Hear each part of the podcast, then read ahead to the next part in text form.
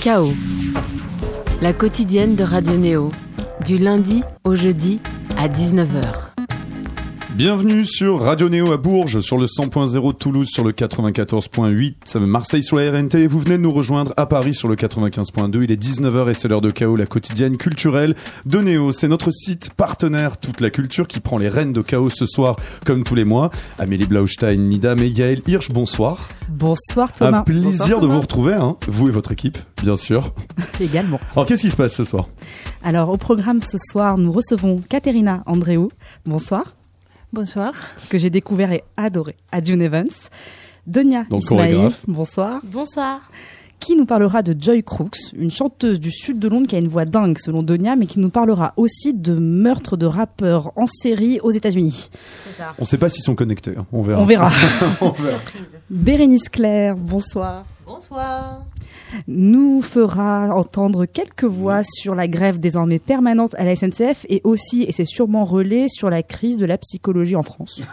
On pourrait appeler ça comme ça, c'est ça euh, Yael Hirsch, bonsoir. Bonsoir. S'est transformé en chef de chantier d'un nouveau théâtre, elle nous en dira plus tout à l'heure. Antoine Couder, bonsoir. Bonsoir. Fantôme aujourd'hui revenant, a le pouvoir de réincarner Debussy.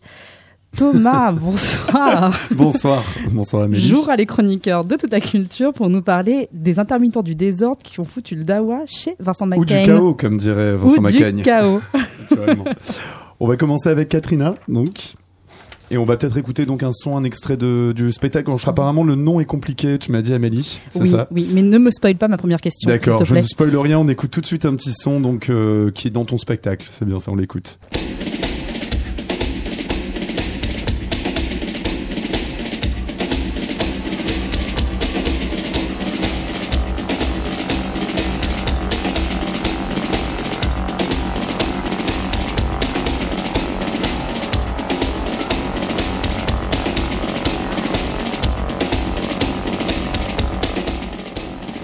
Alors, Katerina Andréou, vous êtes danseuse, chorégraphe, musicienne. Vous êtes née à Athènes, Oui, si je ne dis pas de bêtises, mais vous vivez en France aujourd'hui, oui, depuis 2011. Tout de même. Euh, vous avez étudié le droit et la danse, et vous avez collaboré avec des artistes qu'on aime bien ici, notamment euh, Dédé Dorvilliers, Lenio Calcléa, Anna Gagliotti, entre autres. Euh, ma première question sur le spectacle que j'ai vu donc la semaine dernière à June Evans, Alors June Evans, c'est qui se déroule à. Alors June Evans est un festival de danse qui se déroule euh, à l'Atelier de Paris, qui est un des théâtres de la cartoucherie de Vincennes, Mhm. jusqu'au 22 juin. Très bien. C'est bon, j'ai juste. c'est ça. Bah oui. Ma première pièce, c'est quel est le titre de ton spectacle? Parce que je ne sais pas le prononcer. bah, ça fait exprès de ne Ah. pas pouvoir le prononcer très facilement. Euh, c'est les euh, majuscules BSTRD, c'est bastard. Euh, c'est un bâtard euh, censuré, auto-censuré d'une manière. Et c'est la, la façon qu'on écrit euh, euh, ces mots qu'on je pense, un peu vulgaires, euh, qui sont pas très faciles à prononcer en public, dans des réseaux sociaux ou euh, quand on partage euh, l'écriture avec un, un- voilà, dans un espace plutôt public. C'est, en anglais, ça s'appelle disembowelment Ok. et c'est un, un type de censure euh, virtuelle pour pouvoir parler euh, librement avec des mots de qui vient, vient de l'argot et euh, voilà et faire passer ces mots-là. Il y a de Et- plus en plus d'artistes juste qui, qui s'appellent comme ça en fait maintenant qui utilisent Oui. le même truc en fait. Il y a Oui. beaucoup beaucoup de. Enfin c'est c'est une tendance qui existe depuis 3-4 3, 4 ans dans les noms d'artistes souvent. Oui, et des musiciens et des DJ Oui, des musiciens, ouais, voilà. Ouais. Très très souvent. Oui, oui, oui. Et donc tu fais référence à la censure et euh, l'un des premiers actes très forts de ce spectacle, donc si on peut, si tu veux bien expliquer euh, la scénographie avant de Oui. répondre à la question, Oui. c'est que tu danses de dos. Oui, Et je voulais que tu m'expliques ce choix qui est quand même euh, assez agressif pour le public parce que tu caches ton visage longtemps. oui. Euh, c'est c'est justement, j'ai pensé que ça enlève de l'agressivité parce que quand même, euh, physiquement, c'est très intense, ça commence assez, au- assez, assez intense la physicalité dès le début. Euh, et j'ai pensé qu'une figure dedans, même si ça cache le visage, euh, ça euh, réduit un peu l'intensité d'une frontalité qui, qui se met euh, en jeu dès le début. Donc il y a forcément une, une agressivité peut-être, mais plus imaginaire, plus euh, qui active plus un imaginaire. Et c'est pas aussi brutal qu'être face à face directement avec cette intensité. Et aussi, je me mets en relation avec le, le- la platine vinyle. Oui. Est-ce que tu peux décrire un peu euh, ta scénographie? Euh, c'est cette plateforme euh, 6 par 6 sur scène. Euh, je peux pas dire euh, euh, le mot en français, je connais pas de cette forme. C'est un carré euh, renversé. C'est un losange. Voilà, en losange. On voit ça comme ça. Les points vers le public, l'autre point vers le fond du plateau. Et euh, sur euh, les coins du fond, il y a une platine vinyle, euh, deux, des grosses euh, sabs avec la platine dessus. Et, euh, Tu veux dire des grosses basses, c'est ça basses, D'accord, ouais. ouais. et euh, voilà, les- la plateforme est assez brute. Il n'y a pas de tapis de danse dessous. Euh, c'est ça la, c'est ça la scénographie. Et le vinyle vient compléter, euh, voilà, la- le dispositif. Ta, ta danse, j'ai eu la sensation que tu mélangeais différentes influences, l'une très hip-hop. Il y a un côté début de battle hip-hop. On a l'impression que tu te Mhm. chauffes euh, avant de te confronter à quelqu'un qui ne serait pas là, là pour le coup, Mhm. et aussi des pas de danse folklorique. Mhm. Est-ce que j'ai juste ou pas? Euh, Est-ce que c'est ce que C'est ce tu as voulu faire? C'est proche. C'est proche à des références qui sont vraiment là. À la base, c'est plutôt la dance house, euh, qui est qui est assez différente de la danse hip-hop techniquement. Oui. Mais c'est aussi parce que c'est une danse sociale et pas une danse urbaine. C'est une danse qui se, se danse avec d'autres gens. Euh, Aujourd'hui, ça se danse dans le battle aussi, mais Mhm. c'est pas à l'origine, c'était pas comme ça.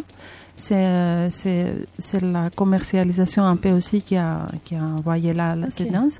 Et euh, les pas folklor- folkloriques, euh, il y a des influences des danses traditionnelles. Et de, Grec, de quel pays sûr. pour toi? Enfin, c'était. Pour moi, c'est grec, Ok. mais je vois que ça se traduit Oui. euh, à travers l'œil de chacun, euh, on peut impliquer plein d'autres influences. Mais c'est ça la beauté dans, des, la danse en général, que les attitudes euh, tra- traversent euh, et voyagent beaucoup. Et c'est c'est déjà hybride, c'est déjà hybridé en fait, euh, le corps de ces danses-là. Il y a autre chose que tu fais beaucoup sur scène, c'est que tu cours, mais tu cours sans Mm. aller jamais au bout de ton geste, puisque sinon tu tomberais, quoi qu'à un moment tu quittes le, Oui. le plateau tout de même, Oui. et tu transpires beaucoup, et tu, tu Mm. joues de ça. Euh, Mm. le- la transpiration comme Mm. matériel chorégraphique, Oui. qu'est-ce que ça signifie? C'était quelle volonté? euh, Déjà, la transpiration, euh, j'espère que se confond, que se confond avec cet effet de l'eau. Parce que je rentre déjà Oui. avec de l'eau sur mes cheveux, euh, déjà d'une manière assez euh, euh, trempée euh, à, à cause Ah oui, de tu, l'eau. tu, tu es trempé. C'est- C'est euh, déjà, oui. oui, j'ai déjà, c'est comme si je sors de la douche. et c'est déjà là, cet effet-là, je voulais pas que ça se, euh, ça se fait pendant le spectacle. Je voulais que ça soit déjà là comme, euh, pour l'impact visuel que ça provoque, mais aussi pour pas renvoi- envoyer directement dans cette notion de l'épuisement physique. Euh, parce que quand j'ai observé beaucoup de danses qui euh, épuisent leurs propres gestes pour arriver à, à tout et à nulle part en même temps, et ça, c'était un, euh, vraiment un, c'était vraiment un affect pour moi que j'ai traduit dès le début avec euh, cette eau qui est sur mes cheveux euh, que j'ai réutilisé un moment et voilà la transpiration comme comme quelque chose un geste déjà assumé que je, Ok. je porte dès le début et après ça ça, ça se passe aussi na- naturellement Oui, parce que tu, ce que tu fais est extrêmement physique. Je pense qu'on on a tous compris. C'est que tu ne t'arrêtes pas une seconde, tu cours tout le temps. On a ce, ce mélange donc euh, de pas euh, qui sont une culture street, alors qu'elle soit Mhm. hip-hop ou house, et de culture folklorique, donc avec des bras qui s'ouvrent à l'horizontale, mais avec des pas qui se croisent tout le temps. Est-ce que ta danse est très, est très écrite euh, ou est-ce que tu as une part d'improvisation? Comment tu travailles en fait? C'est une question très simple. Et euh, je travaille pas avec euh, une composition écrite euh, dans le sens classique euh, de la chorégraphie. Ce que j'ai fait, c'est de pratiquer énormément pendant beaucoup de temps avant pour pouvoir activer un état et une certaine physicalité avec euh, certaines règles, forcément, euh, sur scène. Donc, ce que j'ai fait, c'est du freestyle. Complètement. Euh, presque. Il y a une organisation dans l'espace et il y a une carte, une, une sorte de cartographie que je dois Oui, parce qu'en Mm. fait, euh, pour expliquer aux auditeurs et Mhm. aussi aux amis autour de la table, Mhm. euh, ce que tu fais, c'est que tu changes de point de vue tout le temps. C'est qu'on t'a- on, on te Mhm. voit de dos, ce que certains ont, perçu comme agressif, Oui. dont moi, parce que j'avais envie de voir tes yeux, Oui, en fait. J'en oui, pouvais plus de pas voir ton visage. Et ensuite, tu- on te voit de profil, puis complètement de face. Puis ensuite, il y a un moment où tu disparais. Donc, il y a un jeu comme ça, euh, quasiment de miroir avec le public, inversé, défor- et déformé. Mais je te laisse continuer. C'est juste pour expliquer un peu le spectacle. C'est très bien, oui. C'est l'espace, voilà, l'espace est un- plus ou moins déjà décidé euh, comme possibilité, pas comme écriture euh, vraiment. Euh, et ces carrés-là, cette plateforme, plateforme aussi euh, construit un espace en soi déjà. Ça Oui. formalise Mm. extrêmement une écriture, euh, même assez, assez simplement. Et après, euh, il y a certains rendez-vous que je ne dois pas manquer. Et les actions que vous voyez sur, euh, sur scène, euh, comme enlever les t-shirts, mettre un peu de l'eau, euh, tourner les vinyles, etc., sont des gestes euh, que je dois faire. Mais quand ça va arriver, je décide sur le moment, selon le, les flows de, du freestyle, de la performance, en fait. Donc il peut y avoir des spectacles qui sont différents à chaque fois, euh, Oui. sur leur rythme, sur leur, euh, leur déroulé. quoi. Oui, sur les rythmes plutôt. Et, euh, et, et c'est ça que je, je trouve euh, important de garder sur ce type de travail, qui est assez physique et assez euh, construit sur, euh, sur le corps, qui est de laisser euh, d'entraîner beaucoup mon corps, Mm. à tel point que je peux quand même assez maîtriser un freestyle après sur scène. Comme ça, cette question de liberté sur scène est vraiment mise en, en vraie question pour moi. J'aurais une petite question parce que tu mentionnais tout à l'heure euh, donc ta scène où il y a où il y a donc une platique vinyle. Oui. Tu parlais un petit peu de culture house aussi et puis d'après donc moi moi j'ai pas vu le spectacle hein. mais euh, mais donc je m'y intéresse maintenant et euh, la culture clubbing, l'expérience sociale du clubbing sont des choses qui ont été abordées récemment dans ce contemporain. Il y a Gisèle Vienne qui a eu un grand Mhm. succès avec sa pièce euh, Crowd. Est-ce que c'est quelque chose toi qui t'a nourri? Et quel est le commentaire que tu fais dessus? Parce que je lisais un petit peu qu'apparemment tu parlais de du métissage de la communauté Mhm. house donc est-ce que c'est l'expérience communautaire plus ou bien l'expérience physique? Et tu Mhm. parlais aussi de la notion d'originalité dans, Mhm, dans mhm. cette culture-là. Ouais, c'est euh, c'est pas autant la culture c'est pas l'expérience de clubbing que Mhm. je cherche ni à représenter ni à revivre. Mhm, Et ça qui m'intéressait dans le corps house mhm, euh, et la musique aussi, c'était la technique qu'ils utilisaient, que les gens utilisent, et, euh, pour euh, construire un nouveau espèce. à, à travers tout ça qui existe déjà et ils savent et ils les nomment comme pas, comme attitude, comme geste en fait. Ils, ils mixent des gestes qui existent déjà, euh, qu'ils portent comme origine, comme influence Mhm. pour développer une nouvelle technique originelle pour eux. Et c'est vrai que ça se passe comme ça. Tu Mhm. vois une danse, quelqu'un danser de la house vraiment et C'est une danse une spécifique, voilà, qui vient d'une musique, à Oui, la base, oui, qui, oui. vient, qui est en qui est réaction aussi à un musique. rapport à une musique, qui est quand même une musique mixée sur des samples qui existent déjà. Mhm. Tout, est, tout fait partie de quelque chose. Et, euh, et j'aime beaucoup ce détachement de cette obsession de l'origine, de nommer d'où ça Mhm. vient, et pour, euh, pour euh, exactement a- assumer l'impact de la nouvelle chose, en fait, qui n'est pas forcément nouvelle. Et euh, le vinyle, c'était ça, l'objet de vinyle sur ma performance, c'était ça aussi, ça qui m'intriguait beaucoup, de faire le vinyle de la performance, Mhm. qui n'est pas une... une euh, C'est un un- symbole fort, le vinyle, enfin, Oui, qui a, oui, qui a un code culturel très fort lié Oui. au- à ces musiques, au à- DJing, au- et puis aussi à cette question du sample et voilà, tout ça. ouais. du sample de l'auteur. Mhm, de C'est l'auteur. ouais. Qui fait l'auteur, si c'est la seule source ou Mhm. pas, musicale. Euh, c'est plutôt la technique et, et, et les rapports qui sont à cette, euh, à cette appartenance ou originalité Mhm. que j'ai trouvé déjà dans la danse, dans leur manière de danser, leur manière d'être avec l'autre et leur rapport à la composition. Je comprends. Mais est-ce que est-ce qu'il y a aussi, euh, on va dire, le fait que ce soit né euh, de manière populaire, comme ça, que ce soit de la culture populaire qui soit Mhm. qui soit créée, c'est ça aussi qui t'intéresse, et que ce soit une danse qui s'est créée toute seule Mhm. dans, dans son coin? Oui, Enfin, dans son coin. C'était quand même un gros C'est- phénomène à l'époque, hein, mais bon. mais dans son coin, dans Ouais, un club. Dans un, ouais, dans un coin. Dans un coin, c'est sûr. Oui, oui, ouais. oui. C'est c'est émergé comme phénomène, comme un Mhm. désir qui crée déjà. Complètement. Tu voulais rajouter quelque chose, euh, Émile Je voulais même poser une question pour rebondir sur ce que vous venez euh, Mm. de dire tous les deux. Oui, donc il y a une platine sur scène et quand avant que tu arrives sur, euh, avant que tu te mettes à danser, on voit ce- ce- cette platine et on s'attend à ce que de la musique en sorte. Et la musique qui sort, c'est ce qu'on entend là en, Oui. en fond. Oui. C'est cette marche militaire, c'est est ça une espèce de marche militaire. Enfin, je l'ai ressenti comme ça. Je voulais savoir en fait ce qu'on entendait Mhm. et si justement c'était le son qui avait provoqué la danse ou si la danse provoquait le son. Ça, comment tu avais travaillé l'interaction entre les deux? Question éternelle. Oui, Parce dans la plus, il y a pas de chorégraphie. house, hein, donc on n'entend pas de house Ah pendant non, le mais alors pas Non. du tout. À la fin, Pas un peu de jazz. oui. oui, je peux vous dire, hein, euh, le premier morceau, c'est euh, les dix premières, euh, la base, c'est dix premières euh, secondes de Omar S. Dans le morceau house qui, qui Alors, devient jamais house. c'est- ouais. effectivement, c'est effectivement un, un auteur, enfin un auteur, Voilà. pardon, un producteur qui est Oui. assez connu sur cette scène-là. Voilà. Mais qui, on n'arrive jamais à vraiment Ouais, écouter les morceaux, donc on ne peut pas identifier. C'est ça qui Mhm. est beau aussi. Et à la fin aussi, c'est Nina Simone. On ne peut pas identifier forcément. Il y a des gens qui identifient et j'aime beaucoup qu'elle est là, malgré le fait qu'on Mhm. n'écoute pas les paroles. Et, euh, et la question qui est... euh, La question c'était euh, Les est-ce rapports à- est-ce que Mhm. est-ce que ce morceau pour toi c'était évident d'utiliser ce morceau euh, comme matière de ton spectacle ou c'est venu après? Hmm, c'est difficile à dire. C'est... euh, C'est un outil, c'est ça plus Ouais. Mais je peux pas dire, je, je cherchais pas trop.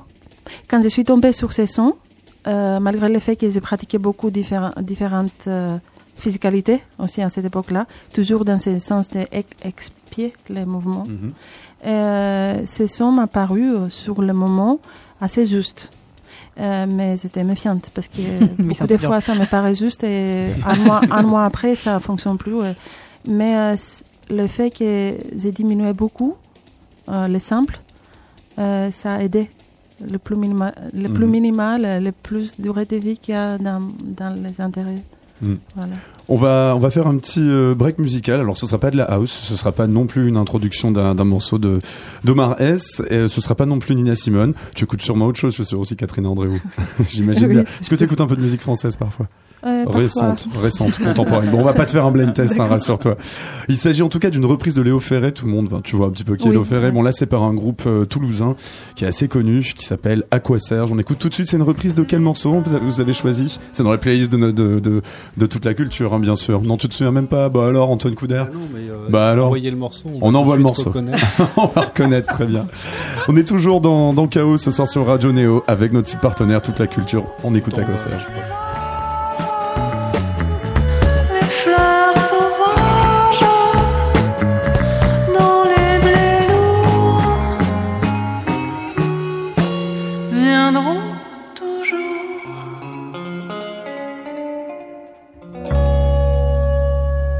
Si tu t'en vas,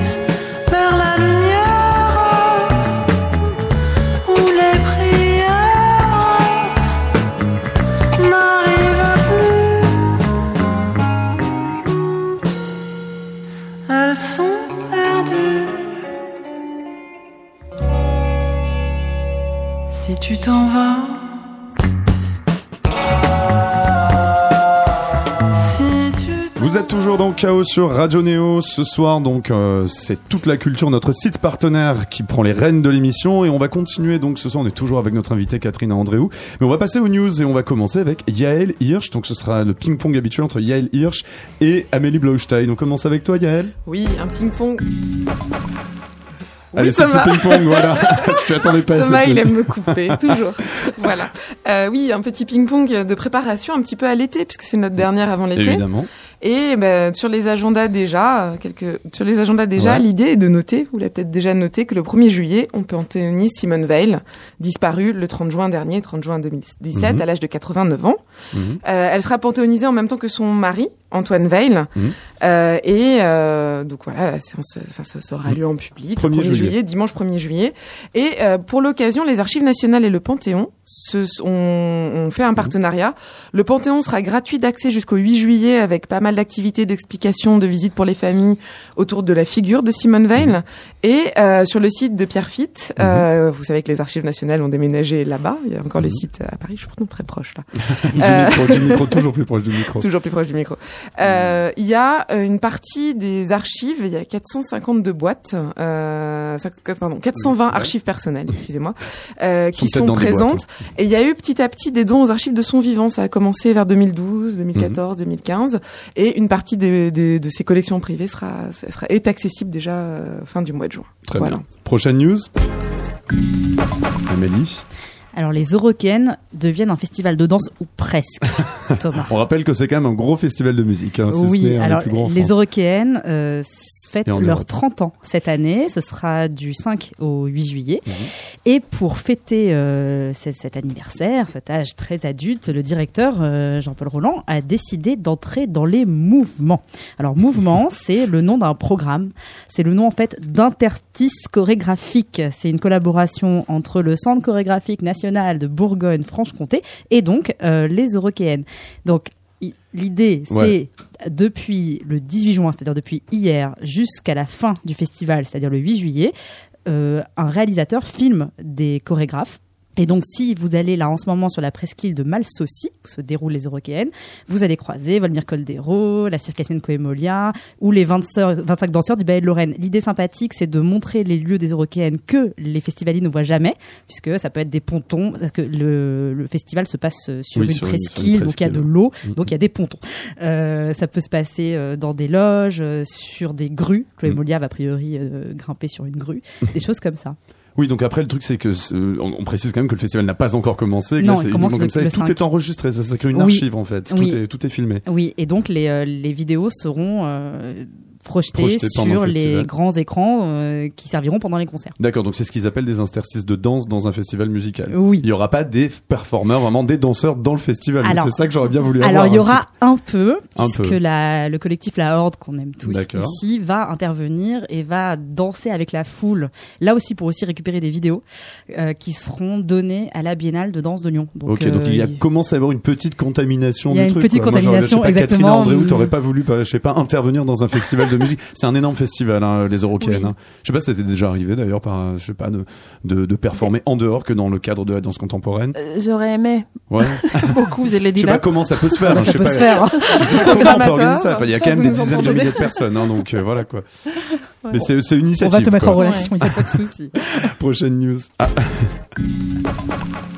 Moi, je vais vous parler de la Biennale de Saint-Paul-de-Vence, que je n'ai pas encore pu voir. Mais là, on c'est- descend dans le sud là. On descend, oui, on- moi je suis partie pour les vacances, je vous organise votre agenda de l'été. Ouais.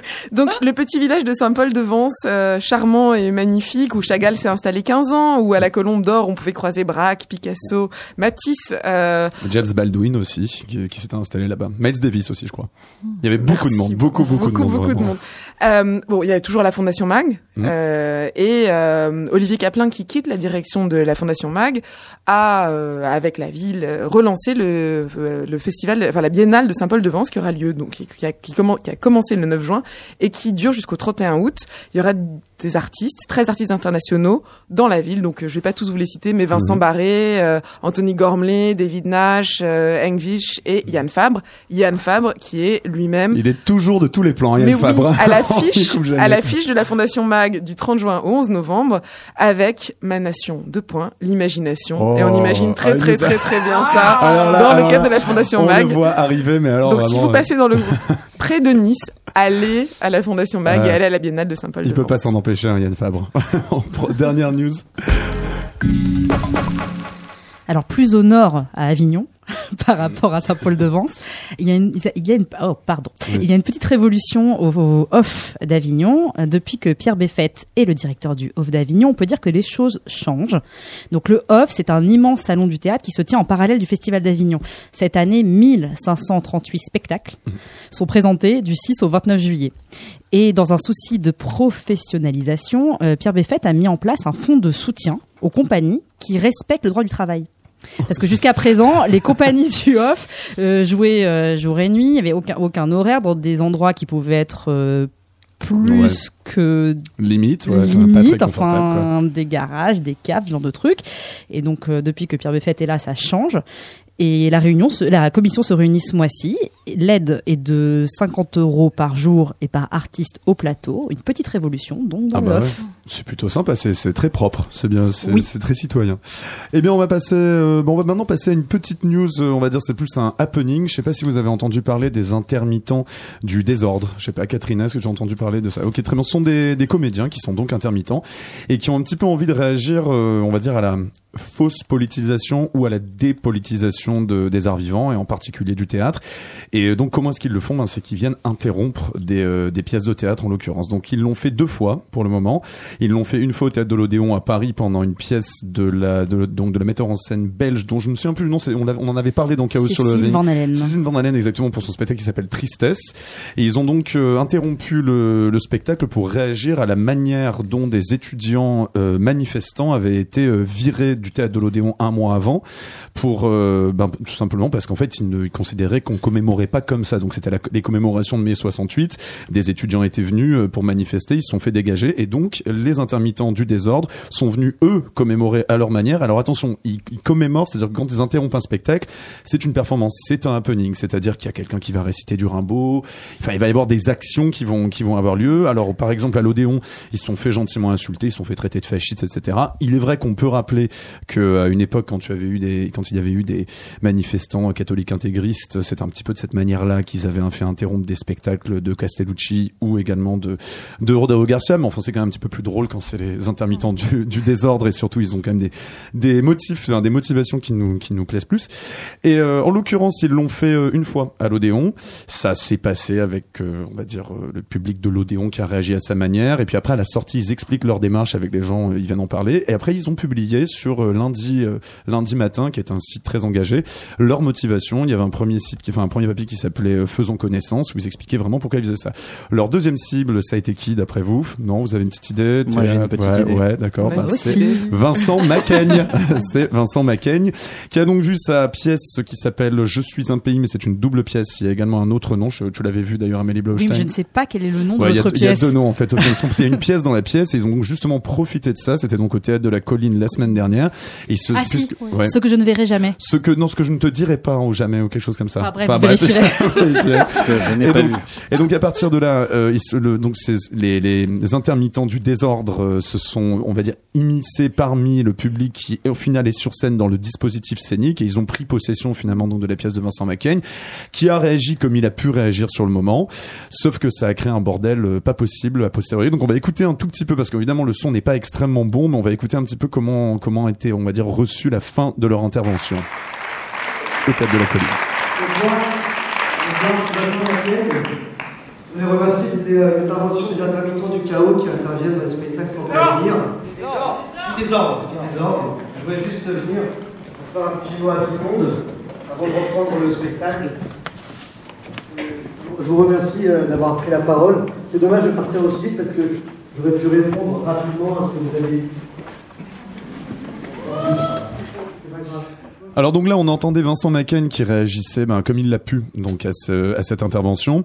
Alors bon, après, ce sont des choses qui sont un petit peu off que je veux dire, mais en même temps, on peut considérer que Facebook est quand même assez public, d'accord, mais ça a créé d'énormes engueulades sur sur Facebook par mur par mur interposé, notamment sur le mur de Thibaut Croisy. Si tu si tu nous entends, je me suis beaucoup amusé, euh, si tu nous écoutes, je me suis beaucoup amusé à lire les échanges. Il nous écoute, on l'embrasse. Vincent Macken a lui-même euh, réagi en expliquant que en fait les intermittents du désordre qu'il rebaptise constamment par un lapsus très révélateur euh, les, les intermittents du chaos. C'est parce qu'il est fan de Radio Néo. c'est peut-être également qu'il est fan de notre émission. Je pense Il que Vincent, d'ailleurs, si tu nous également, écoutes, euh, voilà, mais il n'a jamais pu venir finalement parce qu'il a un emploi du temps qui est très très très chargé. Mais en tout cas, voilà. Donc il euh, il euh, il en fait les intermittents, du- il avait cons- il avait euh, contacté les intermittents du désordre euh, pour leur dire, bah franchement les gars, si vous intervenez, en fait, venez, on le fait ça ensemble, etc. Euh, Finalement, les intermittents, les intermittents du désordre, bah non, juste pas répondu en disant, bah non, parce que sinon dans ce cas-là, ça veut dire que c'est plus une interruption. Et, euh, et donc en fait, ils regrettent. Alors bon, enfin les seuls arguments que j'ai vu un petit peu euh, avancer, c'était qu'en fait c'était particulièrement dangereux à ce moment-là de la pièce parce qu'app- parce qu'apparemment toujours dans les mises en scène de Vincent Macaigne, il y a énormément de trucs qui se passent et puis beaucoup d'une sorte de florilège de moyens, etc.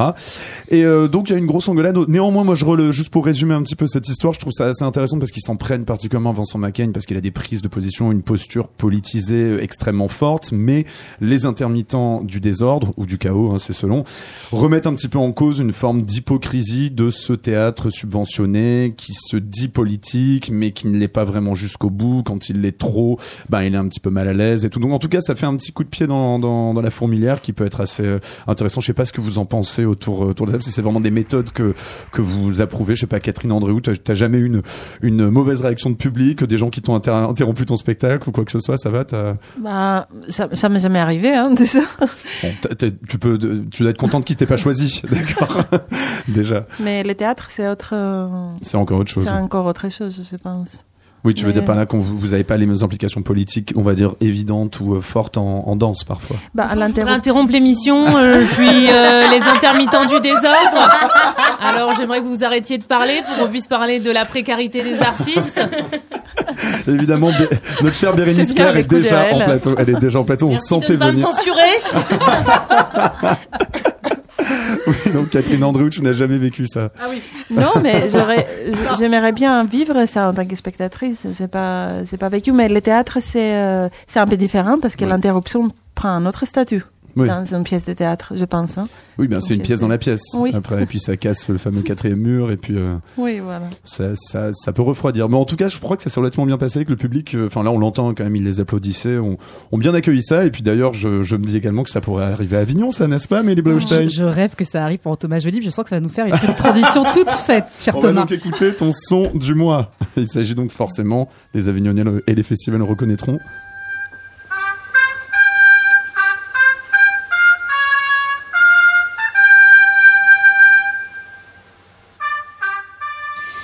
Et oui, c'est bientôt. Ça commence le 6 juillet pour le Festival d'Avignon et le œuf d'Avignon. Et là, c'est le moment où je me demande euh, comment ça va se passer. C'est le moment où je flippe déjà, où je me dis, mon Dieu, on va écrire euh, 70 papiers. Comment on va les écrire? Dans quel Comment? Quoi? C'est pas possible. Et surtout, ce qui m'inquiète, c'est euh, un geste chorégraphique que Katerina sait faire, mais moi pas du tout. C'est-à-dire le grand écart, qui demande beaucoup d'équilibre sur ses positions. C'est assez Il faut pas difficile. assumer ça. Yael Hirsch à ma gauche euh, sait le faire. J'ai déjà vu ça, oui, oui. Mais je ouais. sens qu'on sort du cadre. Et moi, entre Thomas Joly et son Thiès qui ouvrira la cour d'honneur et euh, François Chéniaud et sa danse baroque, je me demande comment le lien qui est censé être le genre va être tenu. Je, je crois quand même qu'il assume le fait que tout Que n'est pas, totalement, tenu. totalement lié au genre. hein, Donc je m'inquiète un peu, j'espère avoir de jolies surprises, mais sur le papier, les choses me Mm. semblent assez attendues. On a des grands noms, Emmanuel Mm. Gatendance, euh, Raymond Hodge, qui était quand même le dramaturge de Pina Bausch, donc on peut pas dire qu'au niveau jeune création, ça carbure. Mais bon, on peut, on- je- je- ce que j'espère là, c'est être surprise. Généralement, les surprises, elles arrivent dans les lectures du, du festival qui ont lieu dans les différents jardins d'Avignon, dans la cour du musée Calvé, dans le jardin de la rue de Mons, organisé par France Culture et RFI, où là, on découvre des auteurs, on découvre généralement des, euh, des interprètes, et c'est gratuit. C'est le matin à 11h ou le soir à 20h, vous aurez l'occasion. Euh, au niveau du off, euh, il y a des lieux qui sont des incontournables. Allez à la manufacture, centre et patinoire, la programmation est contemporaine, elle est radicale, elle est bien. Allez à la parenthèse, rue des Écoles, qui est le lieu du théâtre euh, de Saint-Denis, qui, qui prend cette, encore une cour, d'ailleurs une très jolie cour, où on a aussi de la danse bien, généralement. On y a vu Boris Charmas danser, on y a vu Myriam Gourfing, donc le niveau est dingue. Et aux hivernales aussi, qui est un autre lieu. Je vais juste revenir un tout petit peu sur deux trois que j'avais faites en regardant la programmation, parce que bon, j'irai peut-être cette, cette année. Rappelons- Rappelons-nous qu'il y a un festival qui s'appelle Nous n'irons pas à Avignon Oui. aussi. Je, je sais plus où est-ce qu'il est exactement, mais c'est à Vitry. ouais. En tout cas, ben, sur, sur le genre, ils assument, j'imagine, c'est une thématique un peu comme ça qui est un marronnier actuellement le, le, le genre euh, dans, dans tous les, toutes les institutions culturelles. Il y a Transmela de, de Didier Ruiz qui est donc une pièce sur des transsexuels. Il y a également euh, cette pièce. Alors il y a Milora. Alors c'est pas directement sur le genre, mais en fait Milora, donc qui est quand même un, un metteur en scène qui est euh, un peu dans le genre Yann Fabre, on pourrait dire. Donc disons que ça fout un peu carnage sur scène. Et là il part du peu- du d'un. En fait oui. euh, en fait il part d'un meurtre homophobe qui s'était passé à Liège, mais il parle de théâtre après, de représentation de la violence au théâtre. C'est un peu un ça. mélange des deux. C'est-à-dire, ça Ouais. commence vraiment comme une tragédie shakespearienne, euh, avec vraiment une mise en scène d'à quoi sert le théâtre. Ça finit par ça, et entre les deux, ça s'inspire d'un fait divers qui a eu Mhm. lieu euh, dans la banlieue de Liège, d'un jeune homme euh, gay qui a été Mhm. euh, massacré par une bande de loupards dans sa voiture. Et c'est à la fois parfois extrêmement réaliste. Mhm. Euh, c'est vraiment comme une tragédie en cinq actes. Il y a du la vidéo euh, en direct qui est utilisée un peu à la Kitty Mitchell, mais c'est c'est il y a un effet presque plus réaliste quoi que chez Kitty Mitchell. Euh, et, euh, et surtout il y a de l'humour. C'est-à-dire il y a des moments où on rigole.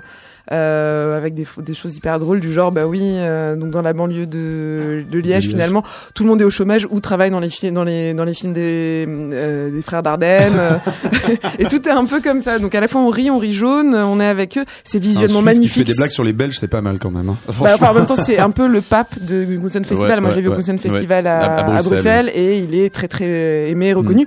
Il a 40 ans, donc euh, Ouais. pas jeune jeune pousse, Amélie, mais euh, on n'est pas non plus euh, Il a déjà dans fait pas mal l'arrière, de les trucs. gars. D'ailleurs, c'est l'un des reproches que je fais à la programmation d'Olivier Pi depuis quelques années. C'est ce que vient de dire Yael. Ça n'a pas été créé là pour Avignon. Ça se passe qu'elle a vu au Kunston. Et donc, euh, l'idée qu'Avignon ne soit plus festival de création me désole. Ou de moins en moins, ils ont les moyens qu'ils veulent. Juste également, de, sur tout ce qui est plus genre, il y a également Gourchat Shaiman qui fait une, une performance là-dessus, un solo apparemment. Je sais plus exactement si c'est un solo, mais ça s'appelle Il pourra toujours dire que c'est pour l'amour du prophète. Et ils font deux nuits également avec Monsieur K, qui est un performeur Oui, queer. ça, ça va être cool au et délirium. euh, avec tout plein de trucs au Délirium, Tzigane, qui est un espèce de petit lieu dans, une sorte- dans, dans, un 15 et appartement 16 juillet. À Avignon.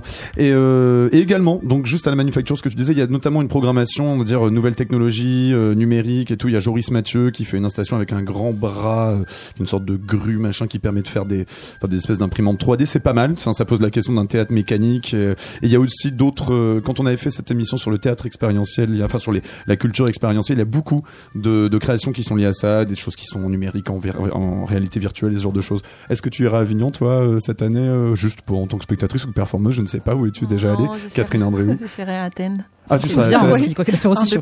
Ouais, tu étais déjà allé, oui, à, Avignon. Tu as eu l'occasion Euh, au festival. Oui, ouais. oui, oui, quand c'était plutôt étudiante, mais euh, D'accord. là, ça, si, on, travaille beaucoup. Hein. si on travaille pas à Avignon, on travaille. Et on rappellera donc cette petite, euh, on appelle ça une sonnerie ou une sonnette en fait, ce qu'on entendait en fond, c'est ce qu'on, c'est, comme ça que les ce sont les trois coups. Ce sont les trois coups euh, de- des spectacles d'Avignon. du spe- des spectacles d'Avignon. Maintenant, ils le font que dans la dans la dans la cour d'honneur. Non, non, pas crois, du tout. C'est tous les spectacles euh, du tous. festival. Maintenant, Tous, tous, tous, tous, ça, ça tous. fait longtemps que je suis plus allé. Ah et le truc drôle, mais c'est qu'à à la, à la Fabrica, le, le régisseur l'a remixé. Donc si vous allez à la Fabrica, vous aurez un son techno de ça. C'est très drôle toujours. Bien joué, bien joué. On va basculer euh, avant de faire une pause musicale, une autre pause musicale. On va basculer ben sur. euh, alors c'est pas en même temps le rap et du théâtre aussi, n'est-ce pas, Dunia Bah, c'est ça. Ah, On est on est vraiment Totalement. dedans là, tu vois. On va écouter euh, un morceau de quelqu'un qui nous a quittés la nuit dernière. C'est bien ça, tu l'as sélectionné. Le morceau s'appelle Jocelyn Flores C'est ça. et c'est donc Triple Extentation. On va l'appeler comme ça. ça. On écoute. I know you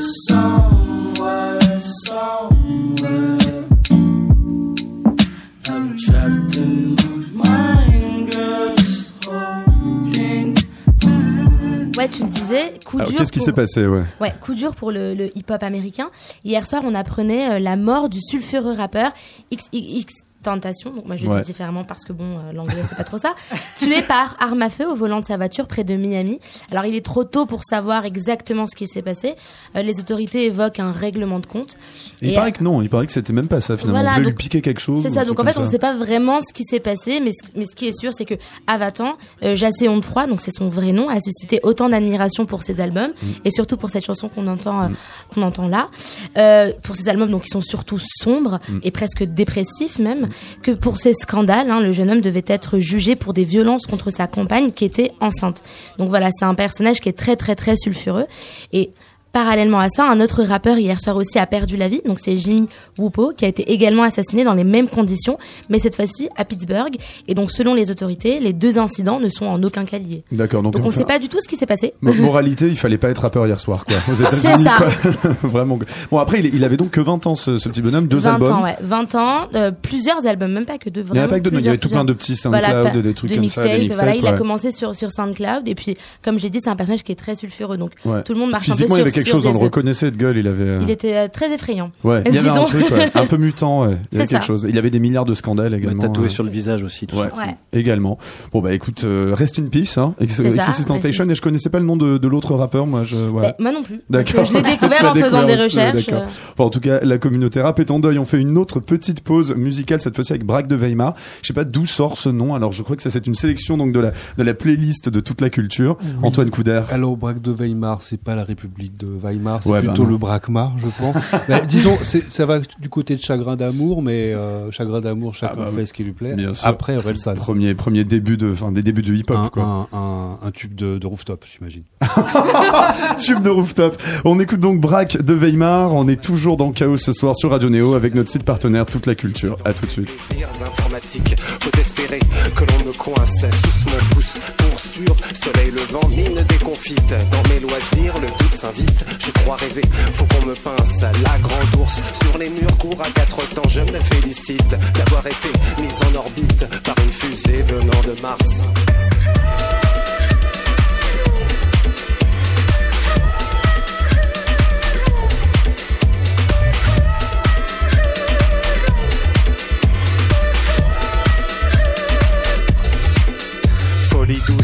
Drogue dure, amour payant, mais violence gratuite. Quitte à choisir, appelle les flics. Si on me demande, je suis très mince, de l'eau douce. Elle est pure au soleil couchant, le cœur qui palpite. Tous mes projets qui périclitent, alors que toi, tu clap your hands. La secousse, elle dure, t'appelles ta maman, t'as encore d'éthique. C'était pas le moment, une question d'éthique. C'est comme écouter du brassens dans la trousse. Du cyanure et j'entends de là le feu qui crépite. Allez, dis-le, va que ça t'excite de fondre l'or de tous ces princes.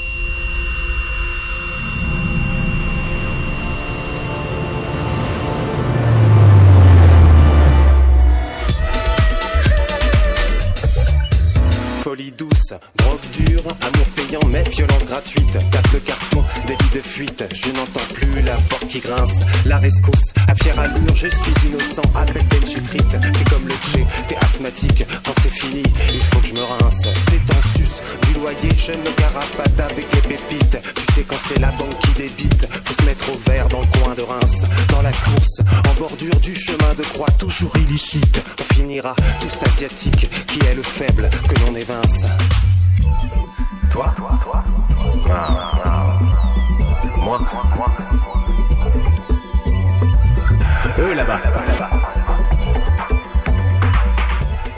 Vous êtes toujours dans Chaos sur Radio Néo. On écoutait à l'instant Braque de Weimar, une sélection du site Toute la Culture qui, euh, qui dirige Chaos ce soir d'une main de fer, bien évidemment. On passe, au- on passe à la petite news de. Enfin là, c'est carrément genre la, la renaissance d'un lieu, n'est-ce pas, euh, Yael Hirsch Phoenix. Phoenix. Tu vois Phoenix Ouais, Phoenix. C'est absolument ça, puis c'est un peu ma rencontre du mois. D'accord. Ah, donc c'est la Scala. Alors moi, ça fait une semaine que je dis, Oh, j'ai rencontré le monsieur, non, avec sa femme, ils ont repris la Scala et tout le monde dit, quoi? La boîte VIP là sur euh, la rue de Rivoli, Bah, sais là, pas, on allait danser. plutôt celle de, enfin, l'opéra de Milan, quoi, tu vois, mais voilà, Mais quoi. exactement, tu as raison, parce qu'à l'origine, c'était un théâtre au croisement Strasbourg-Saint-Denis. Ouais. La comédia, c'était la petite pauvre, et la riche et grande, c'était la Scala. Putain, c'est sympa. Au moins, c'est clairement dit, quoi. Voilà. Et la Scala a été fait euh, à la fin du 19e siècle sur les modèles de la Scala de Milan pour faire plaisir euh, à ses fondateurs. Donc je rencontre Frédéric Biessi, qui est producteur de théâtre, plutôt privé, mais il est intéressant parce qu'il est entre. Tu parlais tout à l'heure de la question théâtre privé, théâtre subventionné. Il Ouais. est un peu entre les deux. Il fait passer euh, des, des, des dramaturges plutôt théâtre privé vers le théâtre subventionné. Il fait vraiment la passerelle. Et il a toute une bande de gens autour de lui qui connaît. Sa femme, Mélanie Biessi, est Mhm. aussi dans l'aventure. euh, ils ont fait ça tous les deux. D'ailleurs, ça ouvre le 11 septembre, qui est l'anniversaire de leur rencontre. Ils se sont rencontrés le 11 septembre 2001. C'est vraiment une date choisie. Enfin, ça Wow. devait être leur premier date. donc c'est une histoire d'amour aussi. Et ce lieu, la Scala, donc, ils sont complètement habités. C'est-à-dire, il m'a gardé deux heures. Il est complètement habité par le lieu, mais tout le monde devient fou, apparemment, avec ce lieu. Qui... Mais oui, tout le monde se laisse habiter. C'est-à-dire en plus, il le rouvre le 11 septembre, quoi. Vraiment, quoi. c'est- tout il y a, ça il y a pour un vous cumul dire, de non, non, mais ça rouvre sur un spectacle de Johan Bourgeois qui va s'appeler Scala. C'est-à-dire, il a rappelé D'accord. le mec en lui disant, non, mais je peux pas ouvrir autrement le lieu que par un spectacle qui s'appelle Scala. Et en fait, qu'ils n'ont pas choisi Yann Fabre. hein. Franchement. Et en fait, Frédéric Bessif juste met les gens en contact avec le lieu. Et Mm. petit à petit, c'est un peu, enfin, quand il te l'explique à toi, c'est Mhm. le lieu dicte et raconte ce qui va se passer avec lui. Alors, il faut savoir quand il a récupéré, donc, je vais vous parler un tout petit peu de la programmation qui commence le 11 septembre pour vous mettre l'eau à la bouche. Donc, Johan Bourgeois avec Scala. Il y aura du Yasmina Reza, mais plutôt des choses intimistes, seul en scène, des reprises. Mm. Oui, ils vont pas faire une reprise de art. Parce qu'il y a Art juste à côté euh, au Théâtre Antoine, en fait. A- voilà. Euh, il va y avoir la trilogie entière de Jaco van, Dorm, Jaco van Dormel, que j'adore. Enfin, c'est vraiment, enfin, Ok. euh, du Thomas Joly. Ah bah, tiens. Des- de- à minuit du Olivier Dubois et puis toute une programmation musique contemporaine qui nous rappelle un petit peu le festival d'automne dans sa son binôme euh, musique contemporaine théâtre qui aura lieu au même moment en plus, donc ils ont intérêt petit et c'est Philippe. Manoury Ouais. pareil euh, donc euh, au collège de France grand compositeur contemporain qui a Mhm. été mis en contact avec le lieu qui va proposer quelque chose Bertrand Chamaillou le pianiste et partie Mhm. prenante euh, Tristano etc et bon, et en fait, ce, ce lieu est un peu magnétique et magique. Moi, j'étais que dans les bureaux, j'attends la visite de chantier Mhm. avec plaisir. J'ai pas encore le casque, Amélie. J'ai pas encore le casque, mais je suis prête. Le lieu, depuis 1875, a eu plein de vie. C'était un café-concert. Un Mhm. café-concert au moment où il y avait les deux grandes gares, euh, gare de l'Est, gare du Nord. Le, le Strasbourg-Saint-Denis était donc à l'époque un lieu chic. C'est-à-dire, c'était Mhm. des marchands un peu riches qui C'est s'installaient très très chic toujours. Hein. C'est redevenu, mais qui s'installait là et qui et café-concert et c'était le lieu. C'est-à-dire, Miss Tinguette, elle était au Comédia et elle a insisté, elle a insisté. Pourquoi moi je joue pas pour les riches Elle s'est plantée la première fois et apparemment me racontait Frédéric Bessy, c'est comme ça qu'est née l'indépendance de l'artiste par rapport à un lieu. Elle s'est tellement plantée qu'elle a perdu tous les kilos qu'elle devait perdre Mm. pour être très jolie et se mettre à choisir son lieu alors qu'avant les artistes appartenaient à des lieux. Non mais c'est euh, oui. nos amis a- MeToo si vous m'entendez. mais on dit pareil pour la calasse. Oh là là eh ben, bah. Euh, il, fallait, il fallait égayer les gens, c'est du divertissement. Bon, Ouais. bref, ils avaient leur verre, euh, ils payaient leur verre. Le truc, c'est qu'à partir de la crise de 29, les gens avaient moins d'argent parce qu'ils ils Mhm. dépensaient des fortunes en verre. L'entrée était peu chère. Mhm. Et à partir de là, ça a continué, continué. Dans les années 60, ça devient un cinéma genre quelque chose entre le Luxor, enfin, qui Mhm. ressemble au Luxor, complètement art déco, très beau. Il y a encore des, Qui est des refait d'ailleurs dans le, dans le 18 e actuellement. Et qui, euh, enfin, ça ressemble, oui. Oui, ça ressemble. Ça ressemble au Luxor. Euh, et euh, c'est un cinéma où passent tous les films de la nouvelle vague, en fait. C'est là où ils commencent à passer. Mhm. Bon, petit à petit, les aéroports ouvrent. Euh, La gare du Nord, la gare de l'Est, euh, c'est plus là où passent les marchands tellement souvent avant l'arrivée de l'Eurostar et du Thalys. hein. Euh, et donc le, le- les gens qui habitaient plus dans les faubourgs du Nord descendent et réintègrent les lieux, et les, les immeubles assez chics du lieu.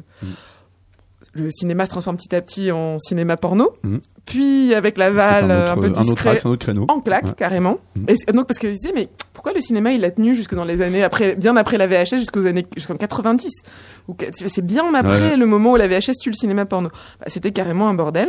Et après ça a été racheté par des gens un peu louches qui en fait détenaient une secte. Il y a une grande bataille. Attendez, Complètement, ça fait beaucoup là. hein. C'est quoi C'est c'est une nouvelle série Netflix, c'est ça oui, c'est là ce cas-là. Et donc, c'est absolument génial parce que le type est évidemment complètement habité. Je vous le fais court, mais il- le lieu était déserté parce que la secte a tout détruit, mais il y a eu un effort pour le faire classer. Et il y a eu une bataille pour récupérer ce lieu mythique. Et donc en fait, en gros, ça ressemblait vraiment à un décombre, les Bouffes du Nord, mais version trash. Vous voyez, Ah il y avait tout avait été ré- récuré par le, Ah ouais, les tissus dégueux. tu- on imagine les tissus 19e à dégueux du, du cinéma porno et du bord. Tout ça récuré. Ça ressemblait aux Bouffes du Nord. J'ai vu les photos, hein, j'ai pas vu le lieu. Et donc, euh, Frédéric Biessy qui emmène les gens, comment ça vous inspire? Il a mis lui-même euh, plusieurs années, je crois que c'est cinq ans, à euh, régler un truc parce que c'est James Thierry qui l'a emmené là. Tout le monde rêvait, enfin pas mal de gens quand ils connaissaient le lieu rêvaient de le reprendre parce que c'est un lieu. euh, ça, Ouais. Voilà, Pour le a, coup, euh, oui, c'est chargé, ouais. Là, il y aura plutôt 550 places, mais c'est un lieu qui peut avoir jusqu'à 1800 places sur Mhm. le modèle de, enfin, Mhm. petite scala. Euh, et euh, donc voilà. Et, et donc, il a mis longtemps 5 ans parce qu'il y avait un casse-tête et James Thierry en a pleuré apparemment de pas Mhm. pouvoir euh, régler ce casse-tête. C'est qu'entre temps, pendant les batailles avec la secte, etc., quelqu'un s'est installé un loft à côté. Mhm. Il y avait plus de sortie de secours, donc pas de théâtre de plus de 300 places. Et donc Frédéric Bessy a tout bougé dans tous les sens. Il a trouvé la porte de secours. Et c'est comme ça que Richard Peduzzi, donc le scénographe de Chéreau, a dit oui aussi quand il l'a mis aux prises avec le lieu pour refaire l'architecture. Donc un monsieur plutôt scénographe qui a fait d'autres types d'architecture, mais c'est son Mhm. premier théâtre. Donc il y a ce côté créatif à chaque fois autour du lieu, parce qu'il lui a dit ouais mais moi toute ma vie j'ai cherché la porte de secours. Et c'est, on ira tous à l'escalade. je Ah ben pense. dis-moi, euh, ouverture 11 septembre, très bien, on a hâte de voir la, la programmation et nous avons ben, donc une arrivée d'une d'une intermittente du désordre, c'est ça Oui, ou bien bien tu, qui, qui seras-tu Bérénice Claire ce Je soir serai tout le monde, l'universalité. Alors moi je suis heureuse de vous retrouver les amis parce que j'arrive tout droit de la ligne L à pied parce que moi je me bute à la marche en ce moment hein. parce que la grève SNCF ça continue mais trop quoi trop le somme ouais les textes passent mais rien ne change hein. les cheminots ils continuent de protester alors on pouvait les comprendre hein, le cheminot euh, quand il respectait les horaires annoncés pour le travailleur de base. Mais là depuis des semaines le cheminot il a lâché l'appel à charbon les rails brûlent tous les jours un nouveau problème technique. Et cela ne va pas aller en s'arrêtant avec la privatisation de tout. Ils ont une panne d'électricité la semaine dernière plus rien du tout dans la gare. Ça paraît quand même improbable. En 2018 à Paris. Alors, les usagers pourront au moins faire grève de paiement des passes Navigo et autres, mais non. L'usager, il attend, il est bête, il râle, ils s'insultent entre eux, mais ils ne font pas la révolution devant l'Élysée ou le ministère, par exemple. Un peu comme les jeunes sclérosés de certaines banlieues. Ah ouais, ça lui ferait tout drôle à Manu là euh, d'avoir euh, tous les recalés, les délaissés des cités et du CV en bas de chez lui, euh, qui lui lancerait de la vaisselle suédoise pour pauvres à la fenêtre. Enfin bon, il serait encore capable de venir au balcon, chanter le dernier titre de Beyoncé à grands coups de euh, comme comme comme comme comme comme comme comme comme comme en mode ouais je chante et je twerk tous les jours comme ça euh, parce que c'est mon projet. euh. je suis un homme du peuple comme vous, chers amis Kaira. Euh, euh, moi, je me permets de te couper là, euh, gamine qui parle là, juste pour te dire que personne peut t'écouter là. C'est la Coupe du Monde, c'est la Coupe de foot. Tu vois, gamine là, les gens ils sont tout rassemblés, heureux, ignorants et contents d'être un drapeau quoi, Euh, de payer des t-shirts faits par des enfants à la main qui sont rendus aveugles euh, au nom d'un joueur qui va récolter le pourcentage de teint SMIC sur la vente là. Ah bah la révolution non, mais euh, le foot à 8 tous ensemble. Alors moi, je me permets d'intervenir, un jeune ami des Hauts-de-France, parce que pendant que les mâles alpha courent après un ballon pour le rentrer dans le gros trou, pendant ce temps-là, Pascal Lemar, psychologue clinicienne, chef de service en charge des adoptions en Seine-Maritime, le 7-6, oui, la Seine-Maritime représente, cette fonctionnaire rompt sans même y penser, verbe dont elle ignore forcément le sens, rompt donc sans y penser sur France Bleu en direct la confidentialité des attributions des enfants à l'adoption. Des propos rapportés pourraient être mal interprétés, mais là, elle parle avec sa voix, simple et terrifiante. Elle parle des enfants qu'elle doit placer, des enfants fragilisés, abandonnés, avec des parcours uniques et parfois d'une violence extrême. Et du haut de son diplôme de psychologie qu'elle a sans doute acheté à grands coups de vin de messe, elle parle d'enfants normaux, de cassés, de brisés, de fragiles, d'atypiques, qui peuvent être adoptés par des couples de même sexe. Eh oui, le mariage pour tous, c'était une hérésie. Comme si deux papas ou deux mamans étaient des sous-parents, des adoptants de seconde zone, euh, des adoptants au rabais et les enfants atypiques des fruits non calibrés dont il faut se débarrasser en les plaçant avec des homosexuels car ils peuvent se comprendre entre dégénérés. Homophobie assumée sans complexe, rejet, jugement des enfants différents d'une norme créée par on ne sait qui. Cette femme est fonctionnaire, cette femme est payée par nos impôts, cette femme est psychologue, cette femme a des livres en vente, cette femme euh, reçoit des enfants. Cette femme a en la charge des enfants. Oui, elle est censée aider les parents. L'apocalypse est proche, mes amis, je vous le dis. Comment la région Seine-Maritime et surtout l'État peut-il laisser cela se produire? Les pupilles de la nation, les enfants abandonnés, sans doute pour des raisons méritées ou on ne sait pas, hein. Pascal Lemar. euh, Pourtant, il me semblait que quand on faisait des études de psychologie, vous aviez des notions de biologie, voire même de médecine, et qu'il était aisé pour une personne dotée d'un cerveau et d'un cœur de savoir qu'en effet, biologiquement, deux hommes et deux femmes en couple ne pourront pas enfanter sans assistance. Il en est de même pour une femme sans utérus mariée à un homme papa. Oui, les homosexuels, comme vous dites, sont des humains. Avec un cœur, un cerveau, un travail, des valeurs, des impôts, des droits, des devoirs, des envies de transmettre leur religion, leur culture et d'adopter parfois des enfants. La sexualité, même celle de Pascal Lemar, n'a rien à voir avec la parentalité. Et encore heureux. Si Madame Lemar a des enfants, personne ne lui a demandé avant de les faire sa position favorite. Si elle adorait la fellation ou si la sodomie inféconde lui procurait un plaisir divin. Idem, les enfants cassés, comme elle dit si bien, c'est laissé sur la route comme ça, après des violences familiales ou parce qu'ils sont différents, trisomiques, autistes, handicapés, divers et variés. Il faut quand même les préserver de cette mauvaise rencontre avec Madame Lemar. Pour ceux qui partagent son point de vue, je les invite à respecter la loi, qui permet l'adoption à tous. Les couples mariés, et c'est déjà complètement dingue de penser que signer un contrat rend parents normaux. Il existe aussi des thérapies contre les phobies, et sûrement un collègue comportementaliste qui accepterait de faire un petit prix à Madame Lemar pour la sortir de ses névroses et de ses peurs intérieures, enfin la libérer. Si je puis me permettre, Manu Maigron, avec cette fille-là, tu lui perds beaucoup de pognon. Oui, je l'appelle Manu parce que je suis plus collégienne depuis longtemps. Emmanuel, aimé de Dieu, dont le texte, il va me le pardonner. Il sait que je suis une blagueuse et qu'il est ridicule de recadrer un jeune là, pareil au bon papa Mélenchon quand il est dans le 18e, avec les plaisirs coupables d'humilier un jeune garçon blagueur devant les médias pour tous. Bien sûr, ce garçon, maintenant, comment il va continuer au quotidien avec tout le monde qui s'est foutu sa gueule Alors, je dois vous laisser. Hein. Il y a Brigitte Macron qui m'appelle. Elle veut être adoptée par un couple de PD. Ouais, parce que vous voyez, elle a qu'une jambe sur la dernière couverture de Paris Match. Le poids des mots, le choc des photos, ça fait plaisir. Allez, je file. hein. Je vais la préparer pour le cher délégué Pride avec un Hidalgo toute plume dehors et la grande Delanoë accrochée à son bras. Bonne soirée. Merci beaucoup, Bérénice Claire. Moi, je pense que Pascal Lemar, elle aurait dû faire un tour à la Scala à l'époque où il y avait une secte ou un bordel. Ça aurait, pu être quelque chose, c'est vraiment. Peut-être on peut la soigner dans un train.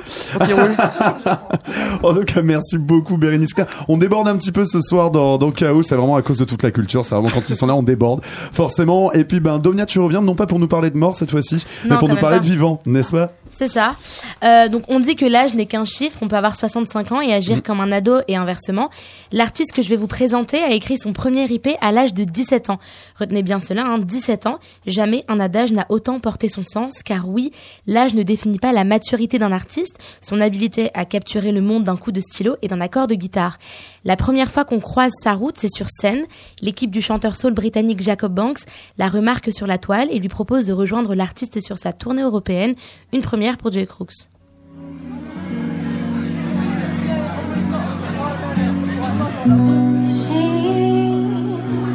Across the sea, more than a hundred miles away.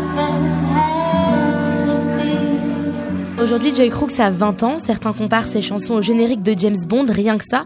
Alors je ne sais pas si c'est vrai, Thomas, hein, mais ce qui est sûr, c'est qu'elle en a dans le ventre, la petite. Et c'est dans le Londres Melting Pot, et plus précisément à son extrême sud, qu'elle grandit, entourée de culture, de sonorités. Sa mère vient du Bangladesh et son père est irlandais. Alors, c'est quoi son parcours à cette jeune artiste, donc? And don't you come back no more, no more, no more, no more. Hit the road, Jack.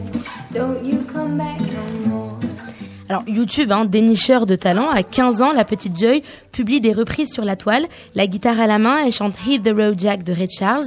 On la voit assez timide, n'osant presque pas regarder la caméra, mais avec ce fameux sourire. Très vite, elle abandonne les covers pour écrire ses propres chansons. Elle les compose dans sa chambre, assise sur son lit, et au mur des posters de Frida Kahlo, l'une de ses muses. Ses amis sont des artistes également. Ensemble, ils traînent, composent, filment leurs clips. Ils mettent en lumière cette communauté du sud de Londres, parfois mise de côté, et dont le talent ne cesse d'émerger ces derniers temps. Et en 2017, tout change, c'est ça? Ouais, c'est ça. Après avoir sorti plusieurs singles, elle dévoile son premier IP, Influence. Petit à petit, elle définit plus précisément son style, que l'on peut résumer en une phrase euh, classique mais moderne, vieux leitmotiv chez la jeune femme. Elle compose des ballades R&B qui s'acoquineraient presque avec le rétro, le tout donnant naissance à un univers si particulier, envoûtant, presque planant. Alors on commence à l'écouter d'un peu plus près, on s'intéresse vraiment à ce qu'elle dit, car elle a ce don, ce puissant magnétisme, Power en est la preuve.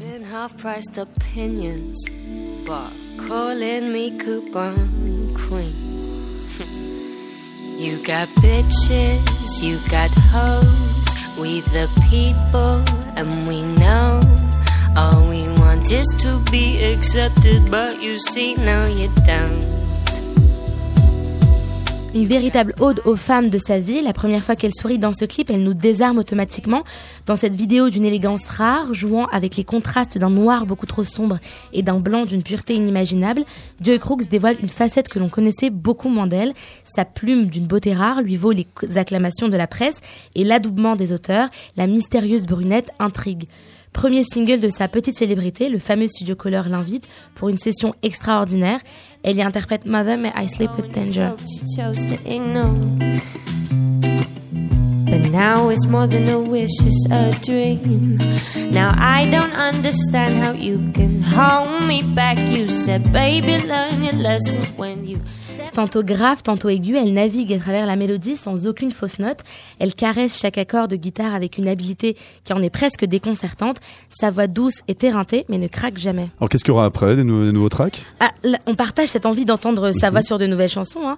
Alors, on ne sait pas vraiment. Moi, quand je lui, quand je lui ai demandé, elle me dit que on aura des chansons dans pas très longtemps, mais ça reste un peu vague. Alors, elle est très très loin de la célébrité de Georgia Smith, mais elle gravit doucement, mais sûrement les échelons. Et en attendant, on vous laisse avec bah, son dernier single, Bad Feeling.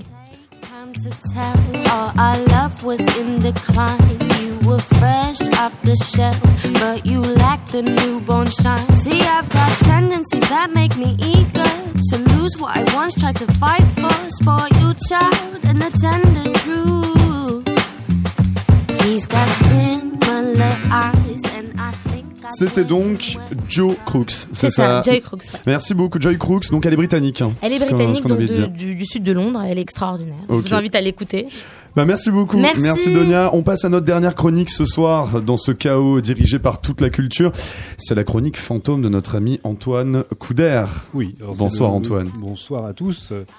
Alors, euh, bah, on s'était dit euh, rendez-vous dans 10 ans. Non, ça c'était avec euh, Patrick euh, Bruel. Non, avec, avec Amélie, on s'était dit quelque chose sur la course, sur le fait de courir, si j'en crois Siri ou Alexia. Je ne sais pas, Amélie, si tu dictes tes messages, si tu parles à ton téléphone le soir.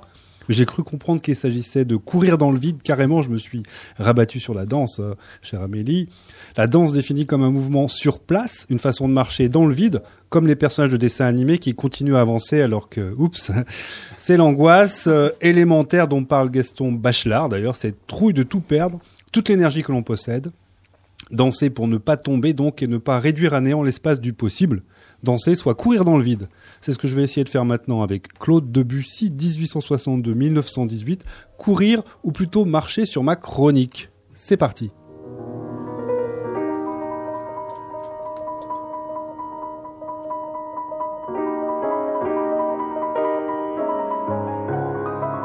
Et oui, mais, quel rapport avec l'actualité? Aucun, sinon peut-être euh, le titre de cette pièce. Les faits sont d'exquises danseuses, extrait des séries de préludes euh, 1910.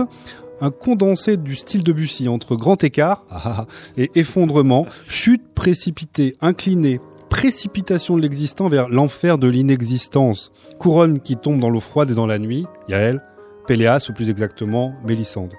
Quel rapport avec l'actualité, disais-je? Aucun, donc, car la musique de Debussy n'a aucun rapport avec ce qui pourrait s'actualiser. C'est presque l'amour de l'absence à l'état pur, le désir mathématique et marquant, comme le demandaient Narquois, les beaux messieurs et les dames qui décidaient cette année du sujet du bac L. Le désir est-il la marque de notre imperfection? Comme dira un candidat en sortant de l'épreuve, ça a bien marché, j'ai bien blablaté. Et oui, tu as bien raison, citoyen candidat, blablabla. C'est bien de néant dont il s'agit là. Debussy, euh, par hasard et par hasé, évidemment, je partais chercher un livre rue Mouffetard, la réserve centrale, comme il est écrit sur les ouvrages de cette bibliothèque de la ville de Paris. Rue Mouffetard, On est loin de la rue de Londres où le musicien Debussy roucoulait avec sa petite Gabi avant de la quitter pour une autre, et encore une autre, jamais satisfait, n'est-ce pas? Mais bon, moi je continue sur le chemin, j'entre un peu par réfraction dans la réserve du disquaire Dame Blanche, qui tient boutique rue de la Montagne Sainte-Geneviève. Si, si, je suis irrésistiblement attiré par ces montagnes de vinyle de Debussy, je suis emporté par houle, par gouttes de pluie qui s'écrasent dans le vide terrestre. Je tombe alors sur un disque hommage, des gravures illustrées, un label où l'on peut entendre un enregistrement de 1904 de Marie Garten avec au piano Sissi Debussy lui-même.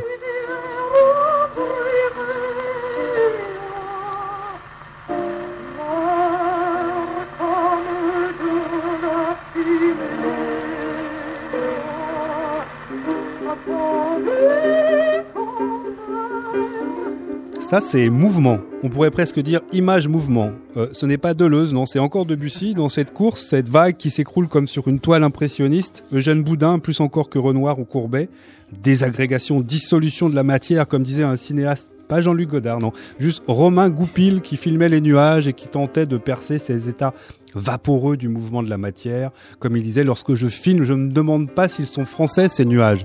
Oui? Comment? Parce que ça bouge tout le temps, les nuages, ce sont des formes qui se déforment, qui sont informes par définition. Ce sont les figures même de l'inconstance. C'est tout Debussy, le poète de la stagnance, de quelque chose qui se traîne et qui s'attarde. On peut reprendre Vladimir Yankelevitch et son petit livre plein d'amour pour le musicien. La vie et la mort dans la musique de Debussy, incroyable, évidemment disponible à la réserve centrale. Il y est question d'une musique telle une chevelure légère, mais qui fait masse et qui flotte, défaite, dénouée, d'une course non orientée, une course sans but qui va de nulle part à nulle part. Bref, une pensée musicale qui n'avance pas et qui n'est pas plus avancée au début qu'à la fin. Bref, un prélude qui ne cesse de préluder. Bref, bouger sans bouger, tout bouger, c'est la seule façon de vivre, c'est la seule façon d'aimer. Bravo Antoine Couder, merci beaucoup pour cette chronique fantôme. Donc si je retiens bien, c'est un peu Debussy partout, euh, Justice nulle part. Enfin, ça, ça. Mais en tout cas, tu vois Debussy partout. Voilà. C'est ton fantôme euh, du, du printemps, voire de l'été. C'est mon fantôme à moi, oui. Juste un tout petit mot. Oui. il y, non, il y avait pas mal de versions de Péléas et la dernière de l'Opéra des Flandres en partenariat avec l'Opéra du Luxembourg est mise en scène par Marina Abramovic. C'est la première fois que je vois un Péléas sensuel. Ça, ça jamais jamais arrivé, j'en ai vu. Et je crois que ça se donne encore en ce moment à Luxembourg. Je ne sais pas jusqu'à quand la première était la semaine dernière à Luxembourg, donc euh. Marina Abramovic. Eh bien, merci beaucoup. Merci à l'équipe de toute la culture pour ce chaos spécial, toute la culture. Merci à toi, Gaël Hirsch. Merci à toi également, Amélie Blaustein et à toute Merci à notre toi équipe. Thomas, merci à tous. Merci donc à Bérénice Claire, merci, à Donia. Je, je connais pas le prénom de tout le nom de tout le monde, donc allez-y. Merci beaucoup à Catherine Andréou. Si, tu connais le nom du Merci. Bah presque quasiment. J'en suis pas encore là. Je ne suis pas totalement intégré à la. à la- Merci Thomas, merci K.O., mer- Merci à Seb. Lescou. Merci à. Radio Déo si vous voulez. On se quitte sur un dernier choix de, du site de toute la culture. Il s'agit de Jinkoa. Est-ce que c'est encore ce qu'on pourrait appeler de, de la pop euh, rooftop ou pas, Antoine Couder Presque, puis c'est de l'électro swing, donc il faut avoir quelques cocktails dans le nez, mais ça fonctionne et c'est plus élargi au niveau de la cible, plus grand public, on va dire. Très bien. Merci beaucoup à vous. Retrouvez après la, le- la playlist habituelle de notre radio et on se retrouve demain pour un chaos, chaos sur le ring, chaos sur le ring, cinéma demain sur Néo. Bonne soirée.